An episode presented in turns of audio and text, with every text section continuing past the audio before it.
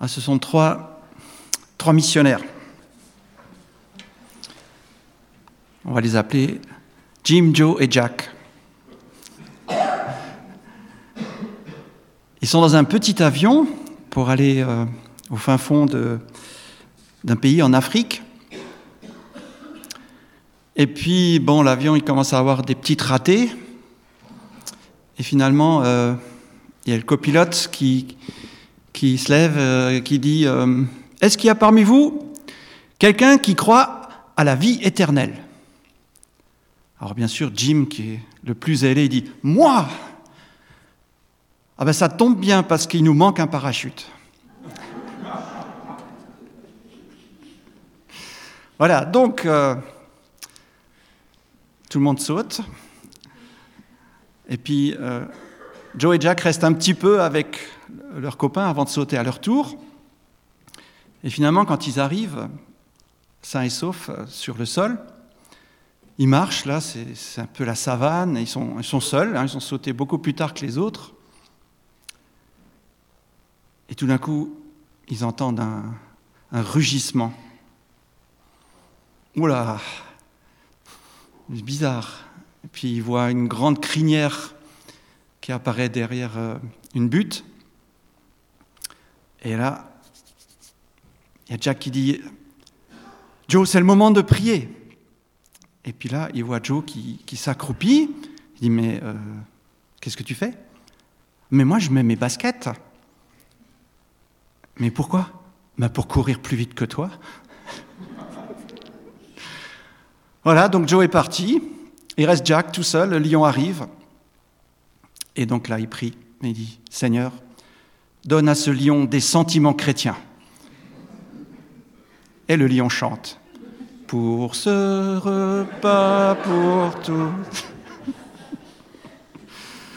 Bon, vous avez compris que c'est un peu n'importe quoi, mais, mais ça nous montre que dans plein de situations, on ne sait pas trop quoi faire. Et on est troublé. Est-ce que Dieu veut que je fasse ceci? Est-ce que cela Est-ce que j'obéis ou, est-ce que je désobéis ou est-ce que même est-ce que même Dieu est avec moi ou je, suis complètement euh, perdu quoi dans mes idées? Et j'aimerais ce matin donc voir un texte qui est très rassurant pour notre cœur. Donc on va commencer avec un premier verset dans 1 Jean 3 au verset 16. Voici comment nous savons ce qu'est l'amour. Jésus-Christ a donné sa vie pour nous, donc nous aussi, nous devons être prêts à donner notre vie pour nos frères. Dieu nous a appris ce que c'est l'amour parce que Jésus a donné sa vie pour nous. Alors, tous les jours, il y a des gens qui donnent leur vie pour les autres, dans toutes sortes de situations. Alors, qu'est-ce qu'il y a de si particulier avec Jésus? Eh bien, je vous invite, je vous invite à lire un autre texte qui nous explique un peu plus cet amour. Dans Romains 5, nous lisons au verset 5, Cette espérance ne nous déçoit pas, car Dieu a répandu son amour dans nos cœurs par le Saint-Esprit qui nous a été donné. En effet, quand nous étions encore incapables de nous en sortir, le Christ est mort pour les pécheurs au moment fixé par Dieu. C'est difficilement qu'on accepterait de mourir pour un homme droit. Quelqu'un aurait peut-être le courage de mourir pour un homme de bien. Mais Dieu nous a prouvé à quel point il nous aime. Le Christ est mort pour nous alors que nous étions encore pécheurs. Par son sacrifice, nous sommes maintenant rendus justes devant Dieu. À plus forte raison, serons-nous sauvés par lui de la colère de Dieu. Nous étions les ennemis de Dieu, mais il nous a réconciliés avec lui par la mort de son Fils. À plus forte raison, maintenant que nous sommes réconciliés avec lui, serons-nous sauvés par la vie de son Fils. Voilà quelque chose qui, nous rassure. Il nous aime, pas parce que nous sommes des gens bien, parce qu'au fond, au fond de nous, on est une bonne personne. Non, il nous aime, aussi sale et corrompu que nous le sommes. Dieu nous aime. Et Jésus est mort alors que nous étions loin de lui, qui ne nous intéressait pas, et que nous voulions vivre notre vie sans, lui laisser de place, comme nous le voulions. Je reprends la lecture dans 1 Jean 3. Donc voici comment, donc au verset 16, et on va lire cette fois-ci jusqu'au verset 18. Voici comment nous savons ce qu'est l'amour. Jésus-Christ a donné sa vie pour nous, donc nous aussi, nous devons être prêts à donner notre vie pour nos frères. Si quelqu'un, ayant largement de quoi vivre, voit son frère dans le besoin, mais lui ferme son cœur, comment peut-il prétendre qu'il aime Dieu? Mes enfants, n'aimons pas seulement en parole, avec de beaux discours. Faisons preuve d'un véritable amour qui se manifeste par des actes.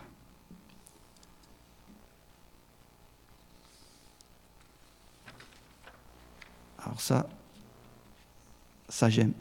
N'aimons pas avec la bouche, mais avec des actes. Je vous propose de, regarder une petite diapo pour comparer ce que Jésus faisait et ce qu'il nous invite à faire. On va pouvoir éteindre de nouveau. Voilà. Donc dans ce texte, nous avons la première partie qui nous dit Christ a donné sa vie pour nous, et la deuxième partie, nous aussi, nous devons donner notre vie pour les frères et sœurs. Alors Jésus, il était critiqué parce qu'il mangeait avec des gens de mauvaise vie, des gens qui vivaient euh, de choses qui n'étaient pas honorables. Je ne sais pas, par exemple, euh, des courses clandestines, des parieurs, des gens qui prêtaient euh, à des taux beaucoup trop élevés, des gens qui travaillaient pour les Romains, hein, ce qu'on appelait des collaborateurs chez nous en France, quand les Allemands étaient là. Jésus mange avec des gens de mauvaise vie. Alors, pour nous, qu'est-ce que ça signifie? Ça signifie, je pense, qu'il faut partager notre vie avec nos contemporains. Ne pas partager notre vie seulement avec des chrétiens. Hein, j'ai cette idée toujours quand Jésus nous dit, vous êtes le sel de la terre. Et les chrétiens ont remplacé ça par, vous êtes le sel de la salière. Hein, vous êtes le sel dans l'Église. Bah oui, mais ça ne sert pas grand-chose. C'est à l'extérieur qu'il faut être le sel. Et Jésus, lui, partageait sa vie avec ses contemporains. Une prostituée pleure sur ses pieds et lui essuie les pieds avec ses cheveux. C'était très choquant. Les gens se disaient, mais ce Jésus, il ne sait pas qui, qui est cette femme qui le touche. Mais Jésus avait une oreille attentive. Et il nous demande aussi d'être attentif, d'écouter les gens qui ont tellement de choses à déverser et ils ne savent pas où le déverser. Que nous puissions accueillir, écouter leur tristesse, avoir une oreille pour eux. Jésus guérit le serviteur d'un officier romain. Donc les Romains, euh, si vous imaginez, c'est comme si euh, Jésus était ukrainien, qu'il est dans un territoire occupé par les Russes, et puis qu'il euh, y a un, commandant russe qui vient le voir et qui lui dit, voilà, dans ma famille, j'ai quelqu'un qui est malade. Alors bien sûr, humainement, on dirait, ben, les ennemis, débrouillez-vous, quoi. Eh bien non, Jésus va, va guérir cet ennemi. Je crois que ça veut dire que nous devons aussi faire attention, nous, de ne pas coller des étiquettes. Hein, les gentils et les méchants. Les gentils, on va les aider. Les méchants, on, attend qu'il soit puni. Non, Jésus, il va vers les méchants. Il les voit comme des êtres humains. Il les aime. Jésus touche même un lépreux. Alors c'était interdit de toucher un lépreux d'après la loi juive. Mais Jésus le touche parce qu'il sait que lui le purifie. Il le touche parce qu'il l'aime. Parce que pour lui, il n'est pas impur. Et nous, est-ce que nous osons aller vers les gens qui nous font peur? Des gens qui nous font peur, ils n'ont pas la même religion que nous, ils n'ont pas la même sexualité que nous, ils ont des maladies. Eh bien, Jésus nous encourage à aller à leur contact. Nous n'avons pas à, avoir peur, mais nous avons à voir en eux quelqu'un de précieux, quelqu'un pour qui Jésus est venu, pour qui Jésus a donné sa vie, pour qu'il soit lui aussi sauvé. Si notre religion nous conduit à haïr des hommes et des femmes, il faut changer de religion. Ce n'est pas celle de Jésus. Jésus est allé au contact de celui qui était rempli de péchés, rempli de maladies, et il leur a témoigné son amour. Christ a donné sa vie pour nous, nous aussi nous devons donner notre vie pour les frères et sœurs. Et puis on continue la lecture, on arrive au verset 19, toujours dans 1 Jean. Voilà comment nous saurons que nous appartenons à la vérité. Voilà comment notre cœur pourra se sentir rassuré devant Dieu. En effet, même si notre cœur nous condamne, nous savons que Dieu est plus grand que notre cœur et qu'il connaît tout. Et si, mes chers amis, notre cœur ne nous condamne pas, nous pouvons regarder à Dieu avec assurance.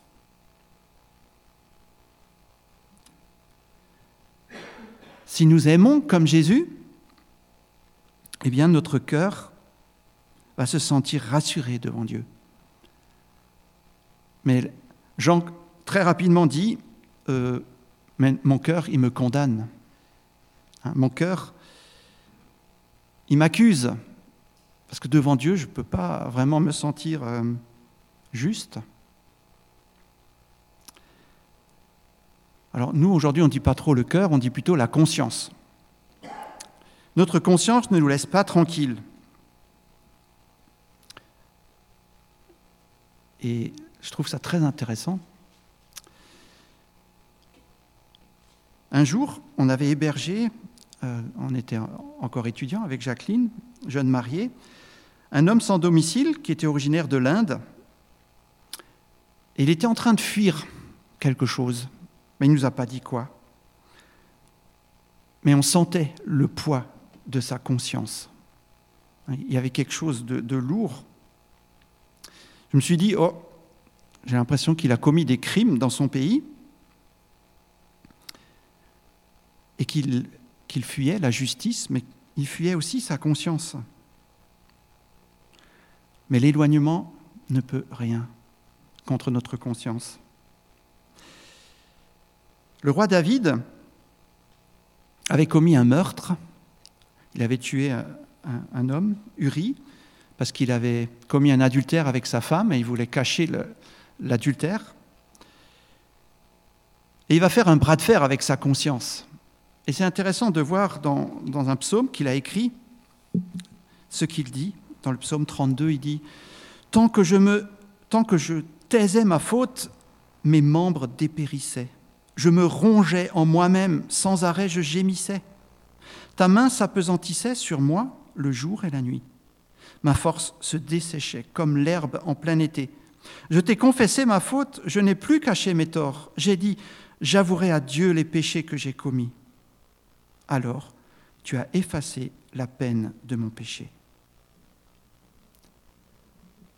N'est-ce pas merveilleux? Dieu nous pardonne. Et David, il est bien dit, il n'a rien fait en compensation. Hein. Il a reconnu sa faute, il a demandé pardon, et Dieu lui a pardonné. La compensation, c'est Jésus qui la paye. Par contre, euh, j'ai un autre exemple dans ma vie où, on se trompe. Notre confiance peut se tromper et nous amener à agir de façon euh, pas très adéquate.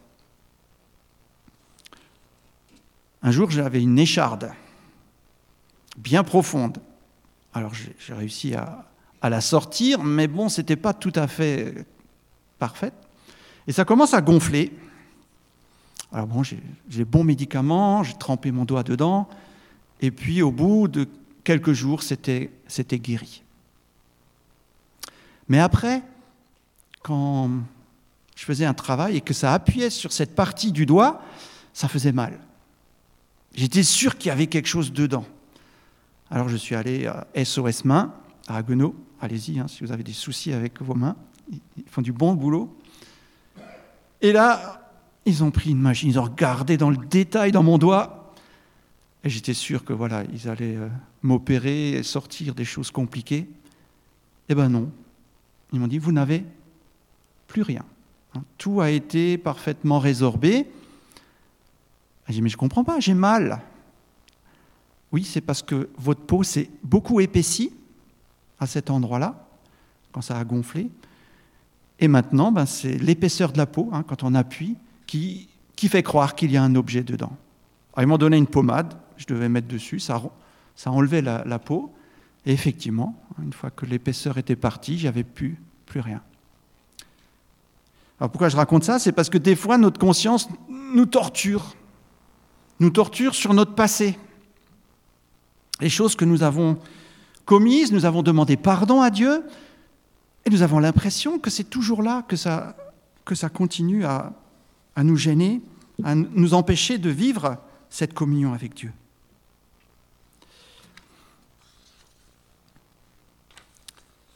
Oui, nous avons de la chance.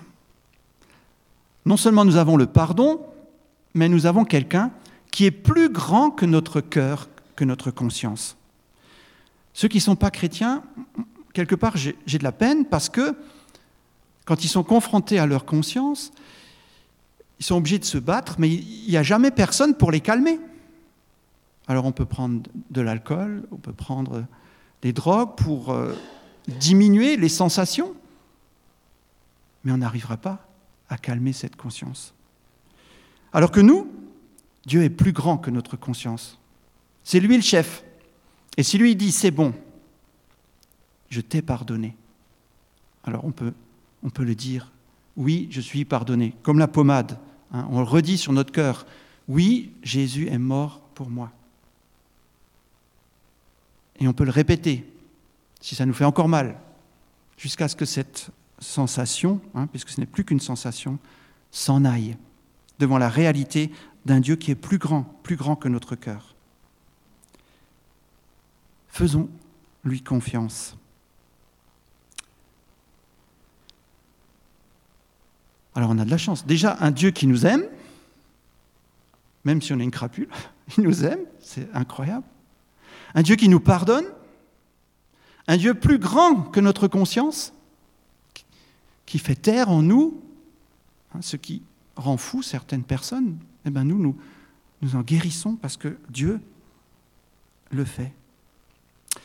Eh bien, nous avons encore plus. Je vous invite à lire les versets 22 à 24, toujours dans 1 Jean. Nous recevons de lui tout ce que nous demandons parce que nous obéissons à ses commandements et faisons ce qui lui plaît. Voici ce qu'il nous commande.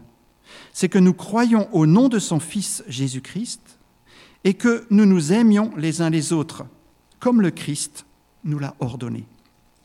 Celui qui obéit au commandement de Dieu demeure uni à Dieu et Dieu est présent en lui. Voici comment nous savons que Dieu demeure en nous, C'est grâce à l'Esprit Saint qui nous a donné. Il est incroyable ce texte. Dieu nous donne son amour, Dieu nous donne la paix dans notre cœur. Maintenant, il nous dit qu'il nous donne aussi tout ce qu'il nous faut. Et il nous dit, il nous que il nous le donne si nous obéissons à ses commandements. Et ces commandements, c'est de croire et d'aimer. En croyant en Jésus-Christ, j'accomplis les commandements, le commandement de Dieu. Jésus le disait clairement. Hein. il y avait une fois une foule qui avait mangé du pain. Jésus avait multiplié du pain et ils étaient tellement contents. Le lendemain, ils ont essayé de trouver où était ce Jésus. Hein, vous imaginez, euh, du pain gratuit à volonté. Et quand Jésus les rencontre, il leur dit euh, qu'il faut travailler non pas pour ce pain terrestre, mais pour du pain qui donne la vie éternelle, du pain spirituel. Ils lui demandèrent alors, que devons-nous faire pour travailler aux œuvres voulues par Dieu?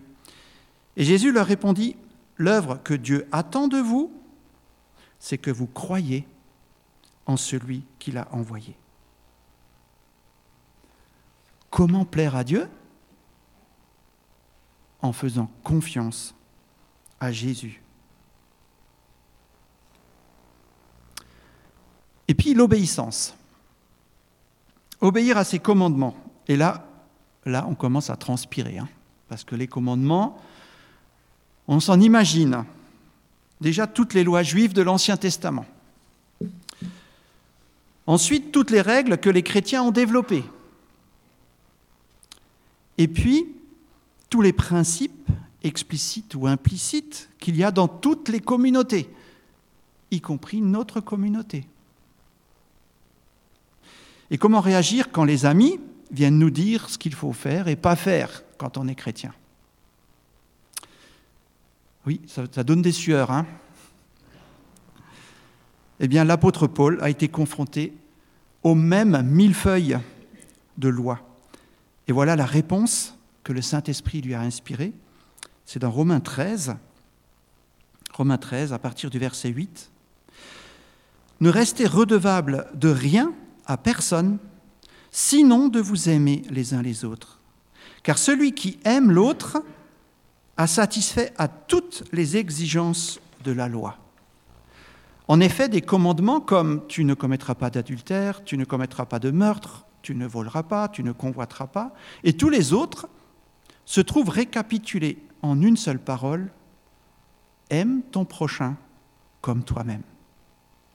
Celui qui aime ne cause aucun mal à son prochain. Aimer son prochain, c'est donc accomplir toute la loi. c'est beaucoup plus simple. Hein voilà. Ah bon, c'est quand même pas simple d'aimer. Hein mais des fois, des gens, à mon travail, eh ben, je suis obligé de prier. Hein, moi, j'y arrive pas. Et je dis, Seigneur, donne-moi de l'amour, donne-moi d'aimer cette personne insupportable. Et, et, Dieu intervient. Et Dieu change mon cœur. Et me donne de l'amour pour cette personne insupportable. Voilà donc ce que Dieu attend de nous, faire confiance à Jésus qui est mort pour nous et nous aimer les uns les autres. Et ce n'est pas fini. Dieu est présent en nous par le Saint-Esprit qu'il nous a donné. Hein, c'est la fin du verset. Dieu est présent en nous par le Saint-Esprit qui nous a donné. Et le Saint-Esprit nous donne la vie, la force, l'initiative, l'amour. Il rassure nos cœurs. Dans Romains 8, verset 15, je lis encore, Car l'esprit que vous avez reçu n'est pas un esprit qui vous rendent esclaves et vous remplissent encore de peur. Un, esprit qui nous rend esclaves, ben, c'est un esprit qui nous met sous des lois. Il faut que tu fasses ça, il faut que tu fasses ça. Si tu es chrétien, tu n'as pas le droit de faire ça. Mais c'est l'Esprit Saint qui fait de vous des enfants de Dieu, qui nous permet de crier à Dieu, Abba, ô mon Père. L'Esprit de Dieu atteste lui-même à notre esprit que nous sommes enfants de Dieu. Oui, Dieu veut vraiment nous réconforter. Et c'est son esprit qui nous dit, tu es enfant de Dieu. J'avais parlé à un, ami, je disais que, j'étais croyant, que je croyais en Jésus et que Dieu m'avait sauvé, que je lui appartenais, que, j'irais avec lui. Et puis il dit, mais t'es bien prétentieux, toi, hein, euh, de croire que, tu vas aller au ciel. Et moi, je ne comprenais pas pourquoi il me traitait de prétentieux. Et oui, parce que je ne vais pas au ciel parce que je fais des choses, mais c'est parce que Jésus m'a aimé. C'est parce que Dieu m'a donné son Saint-Esprit. Je suis toujours le même David, le même pécheur, mais Dieu a mis en moi son Saint-Esprit. Et Dieu me donne par ce Saint-Esprit la force d'aimer, la force de croire aussi. Oui, nous avons reçu un esprit qui fait de nous des enfants de Dieu, des héritiers. Hein, parce que quand on est enfant, on est aussi héritier. Ça, mes enfants, ils l'ont bien compris. Alors, pour faire un petit bilan, ce matin, Dieu veut vraiment rassurer notre cœur. Il nous aime comme nous sommes. Il nous donne d'aimer les autres. Il est plus grand que notre cœur. Il peut le calmer. Il ne, nous donne pas des commandements complexes, mais un commandement unique qui va accomplir tous les autres. Et il nous donne son Saint-Esprit pour qu'on y arrive. Pour que chaque fois qu'on a raté, on puisse encore s'appuyer sur lui et se relever. Voilà, je vous invite à, prier simplement pour remercier Dieu pour ce qu'il nous donne. Oui, merci Seigneur, parce que ce matin tu veux rassurer nos cœurs. Et je te demande que tu puisses rassurer chacun dans le domaine, Seigneur, qui lui fait peur. Seigneur, révèle-lui ta présence. Accorde-lui ton Saint-Esprit, Seigneur, pour avoir la victoire pour être consolé et réconforté dans le nom de Jésus. Amen.